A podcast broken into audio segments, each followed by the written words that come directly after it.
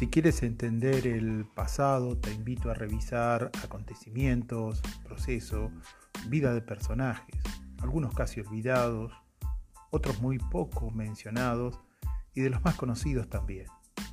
Todo esto contado con sencillez para que todos puedan comprenderlo, junto a nuestra pasión común de todos los que buceamos en la historia. Este es un espacio donde tu imaginación y este modesto relato confluyen para constituirnos en testigos de estos eventos. Disfruta, comparte y difunde nuestra aventura intelectual para que muchos más puedan acceder a la misma. Soy Daniel Araral y desde Buenos Aires, Argentina, te estoy dando la bienvenida a la decimasegunda producción de Repasado. Hoy, los unicornios, el retorno de una fantasía milenaria.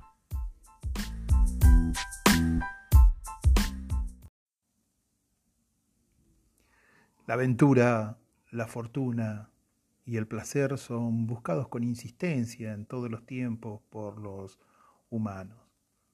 Como son difíciles de atrapar, algún sucedáneo hay que inventar. Uno de estos sucedáneos son los unicornios. Aunque todos sabemos que los unicornios no existen, entonces hay que inventarlos y que nos vuelvan a prometer maravillas. Así podemos establecer tres usos del término unicornio, o tal vez tras tres especies de unicornios simbólicos. Tal vez en un futuro no muy lejano, la manipulación genética permita crear artificialmente esta especie.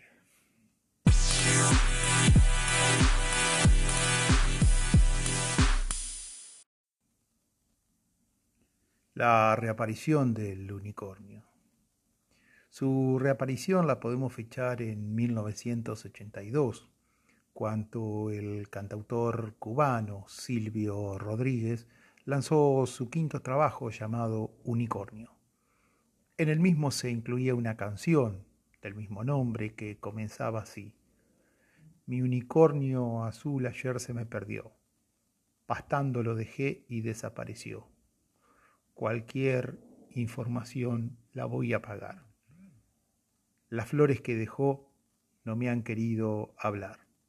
Sin duda la belleza y calidad de la poesía de Silvio Rodríguez se impuso, pero comenzaron a elaborarse varias hipótesis sobre a qué llamaba unicornio el cantautor.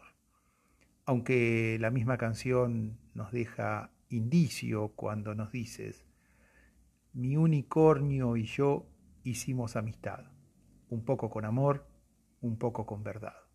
Con su cuerno de añil pescaba una canción, saberla compartir era su vocación. Silvio hace referencia a uno de los bloqueos temporales que tienen todos los creadores y decidió poetizar y contarnos a través de un imaginario unicornio la inspiración perdida momentáneamente, afortunadamente para todos nosotros. Unos años más tarde, el escritor Juan Eslava Galán produce una novela histórica excelente, la recomiendo, En busca del unicornio, en la que cuenta la misión secreta que el rey Enrique IV de Castilla le encomendó a un personaje ficticio, Juan de Olid, quien debía internarse en la misteriosa África de fines del siglo XVI para capturar un unicornio, con el que el rey se curaría de un terrible mal que lo aquejaba.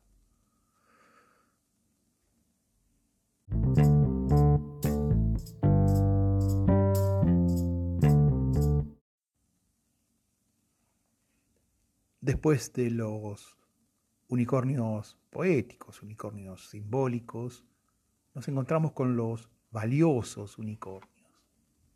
Actualmente convivimos con otros extraños unicornios.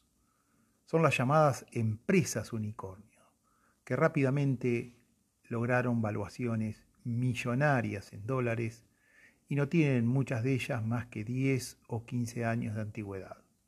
Su presencia impactó notablemente en las formas de consumo en las sociedades que desarrollan sus actividades. Y se las llama unicornio por sus características increíbles, casi fantásticas. De ahí proviene su nombre. El término fue empleado por la inversionista estadounidense Aileen Lee en una nota periodística que realizó en 2013, en la que definió a las empresas unicornios como una compañía tecnológica que alcanza el valor de mil millones sin llegar a cotizar en la bolsa. Hay inversionistas que buscan estas empresas e invierten un pequeño capital y cuando se transforman en unicornios adquieren inmediatamente una gran fortuna.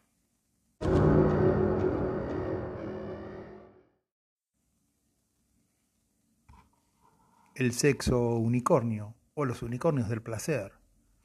En las prácticas sexuales todo está inventado, pero la novedad tal vez sea cambiar la denominación. Así, los que practican tríos sexuales, algo que antes era considerado un tabú, lo denominan ahora sexo unicornio. Se busca en las redes sociales contactos. Una pareja decide integrar en sus prácticas a una tercera integrante. A esta chica se la denomina chica unicornio. Participa de encuentros, no se involucra emocionalmente, sostienen los que realizan estos encuentros. No recibe ningún tipo de compensación económico. Los tres integrantes se comprometen a respetar las reglas que han fijado en sus encuentros y en la que satisfacen todos sus deseos. No me pidan una mayor explicación, ni mucho menos un juicio si son felices de esa manera, no hay ningún inconveniente.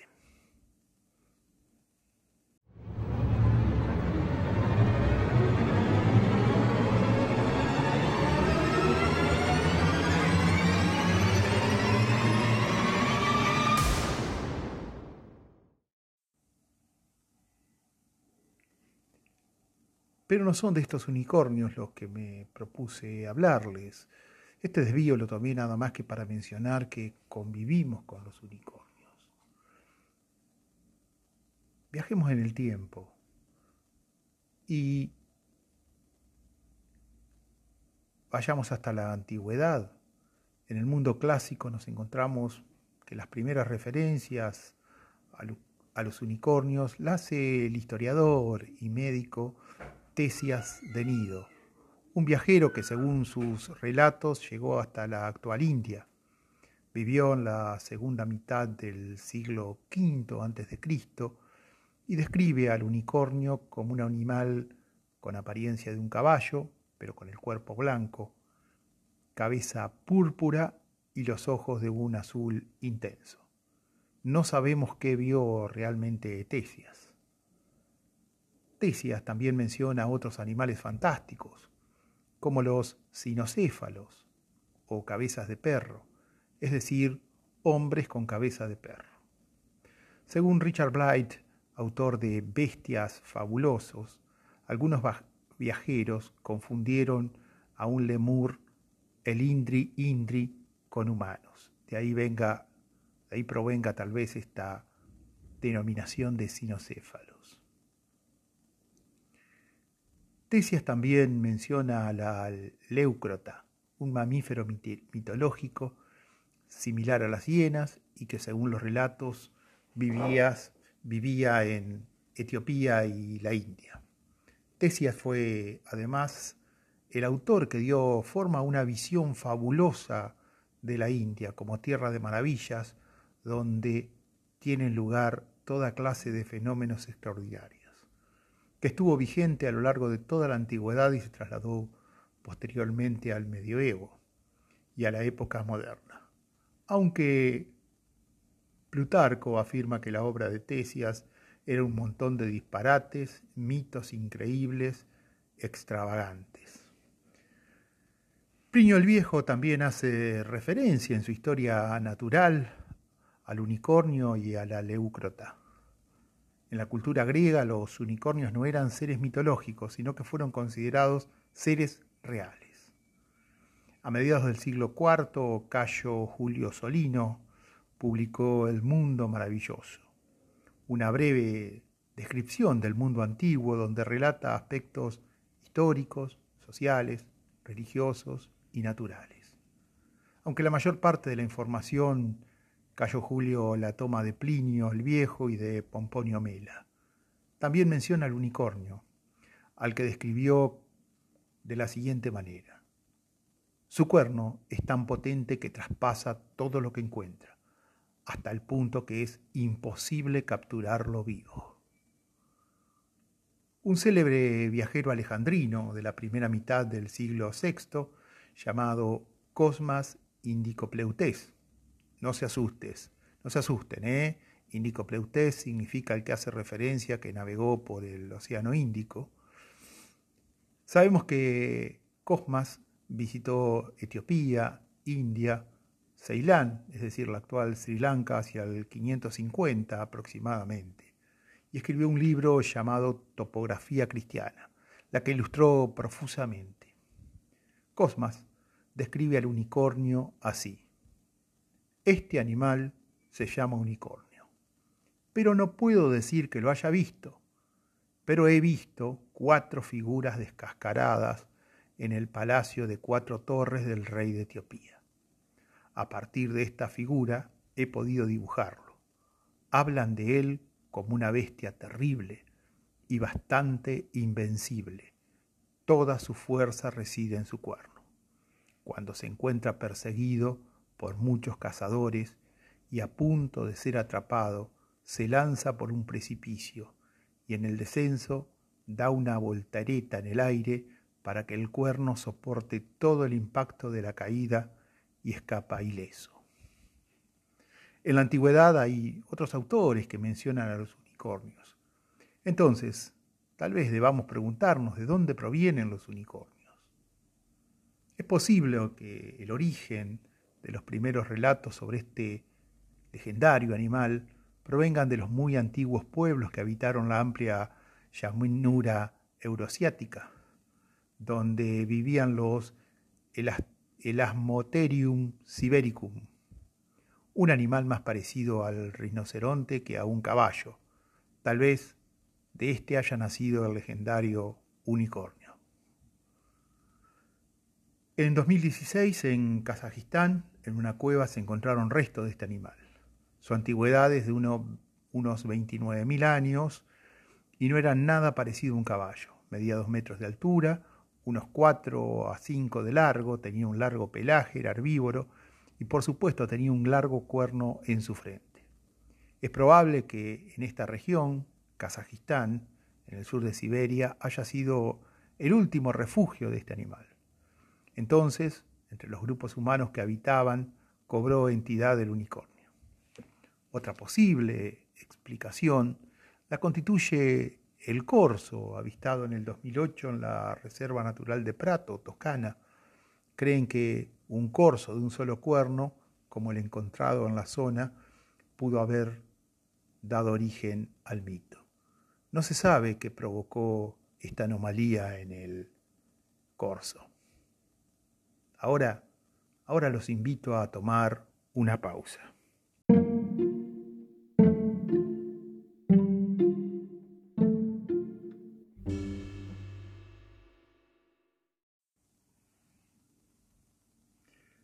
Realizo esta pausa para ofrecerte el contenido de este podcast y todos los anteriores, más material adicional, que lo puedes solicitar vía mail a repasado 2020 gmail.com. También puedes unirte al canal de Telegram repasado, todo con mayúscula, donde podés acceder a todos los podcasts. Quiero también solicitar tu colaboración, que recomiendes a familiares, amigos y también que los difundas por tus redes sociales. Este podcast no está monetizado y su permanencia depende de tus calificaciones, comentarios y las reproducciones del mismo. Eh, También puedes comunicarte y hacerme llegar sugerencias y comentarios vía mail. Reitero el mail, repasado2020 gmail.com. Y quiero tomarme un minuto más para agradecer los mensajes recibidos y retribuir con todo el afecto que me transmiten. Y espero que este podcast sea sobre todo lo que ha, se acerque a lo que ha solicitado Juan Enrique de Cali, Colombia, a quien le envío un fuerte abrazo y mucha fuerza por todo lo que estás pasando, Juan Enrique.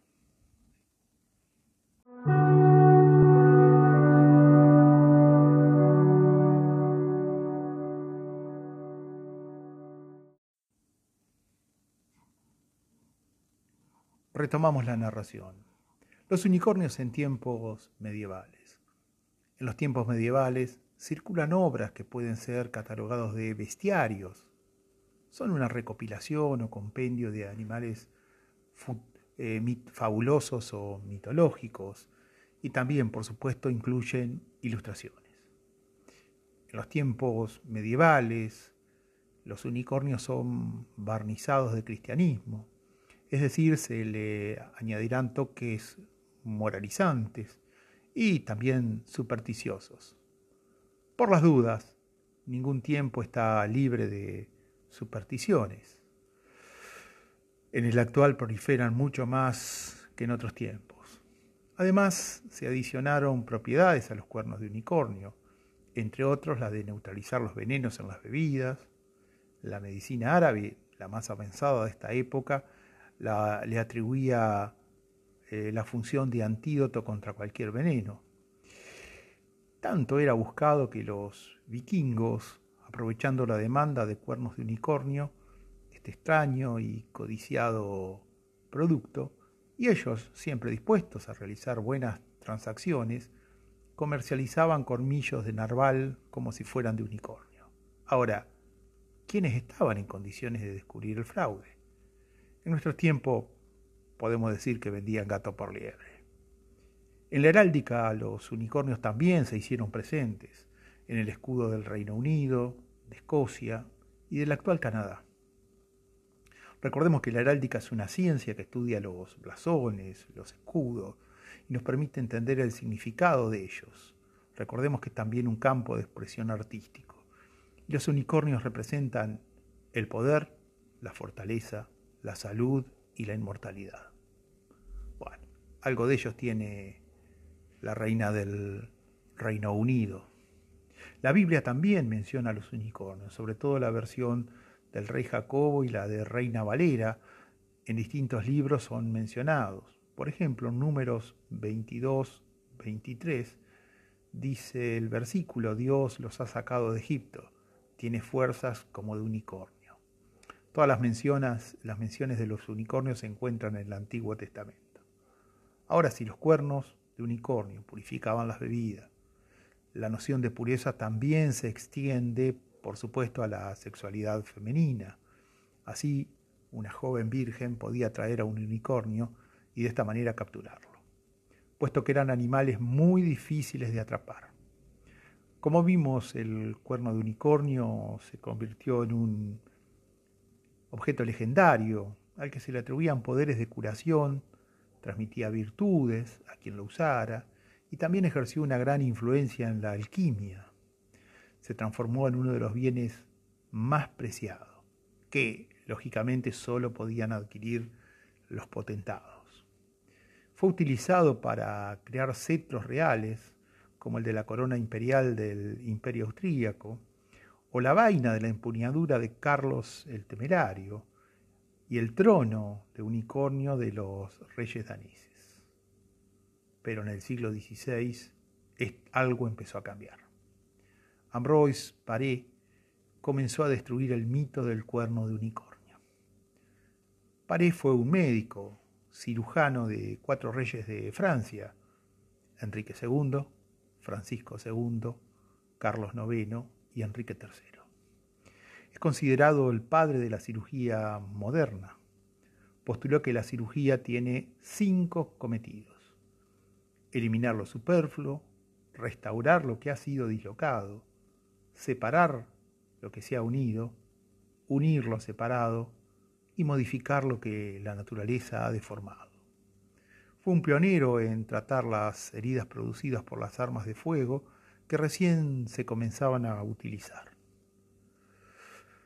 Como médico del rey, Paré tuvo acceso a los cuernos de unicornios y decidió comprobar su efectividad, es decir, experimentar con el mismo para comprobar sus virtudes. Las creencias de la época establecieron una serie de pruebas para comprobar la genuinidad del producto, es decir, si era efectivo. Así, se debía colocar el cuerno de unicornio con cuatro escorpiones y al cabo de cuatro horas los escorpiones estaban muertos o moribundos. Otra prueba consiste en colocar el cuerno en agua, mojar el dedo y dibujar un círculo alrededor de una araña, y la araña no se atrevía a salir del círculo. En las cortes europeas del siglo XVI eran frecuentes los relatos sobre príncipes hindúes que vivían sin enfermarse y eran longevos, puesto que vivían en copas de cuerno de unicornio. Estos fantásticos relatos fueron considerados como verdades indiscutibles. Paré que tuvo acceso a los cuernos de unicornio, puesto que como médico de Enrique de Francia y de su esposa, la famosa Catalina de Médicis, célebre entre otras cosas Catalina por llevar el tenedor, los perfumes, diseñar zapatos de taco alto en la corte de Francia, aunque también es más conocido por el uso del veneno como recurso para desprenderse de sus enemigos, en especial la belladona. Enrique y Catalina habían recibido como regalo de bodas del Papa Clemente II un trozo de cuerno de unicornio, algo muy valioso en el siglo XVI. Entonces, Paré decidió efectuar todas las pruebas para comprobar las propiedades del unicornio, de las que llevó un minucioso registro y publicó una obra, El discurso del unicornio, donde teoriza sobre el posible origen ¿eh? de esta fantástica criatura y los resultados de sus experiencias. Cito textual a Paré. Aseguro, después de haberlo probado varias veces, no haber conocido jamás ningún efecto del cuerno pretendidamente de unicornio. Y como pensaba que muchos desconfiaban de sus experiencias, los desafió diciéndoles, si alguno no desea creerme, que haga los experimentos como yo y conocerá la verdad contra la mentira. Pese a todo, el cuerno de unicornio permaneció como una sustancia muy importante de la farmacopea europea, 200 años más, es decir, hasta el siglo XVIII. Una aclaración, su precio estándar era 20 veces su peso en oro. Todo esto nos sirve para comprobar que en las sociedades las creencias y los mitos son mucho más fuertes que las ideas racionales. Y el retorno de los unicornios con sus promesas y maravillas a la vuelta de la esquina nos permite comprobar una vez más el poder del mito.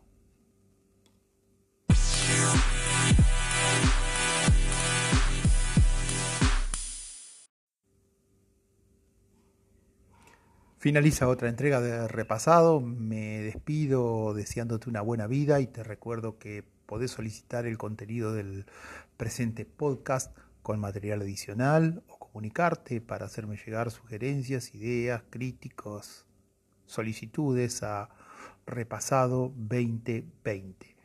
Desde Buenos Aires, Argentina, soy Daniel Alaral y me despido deseándote lo mejor de lo mejor para vos.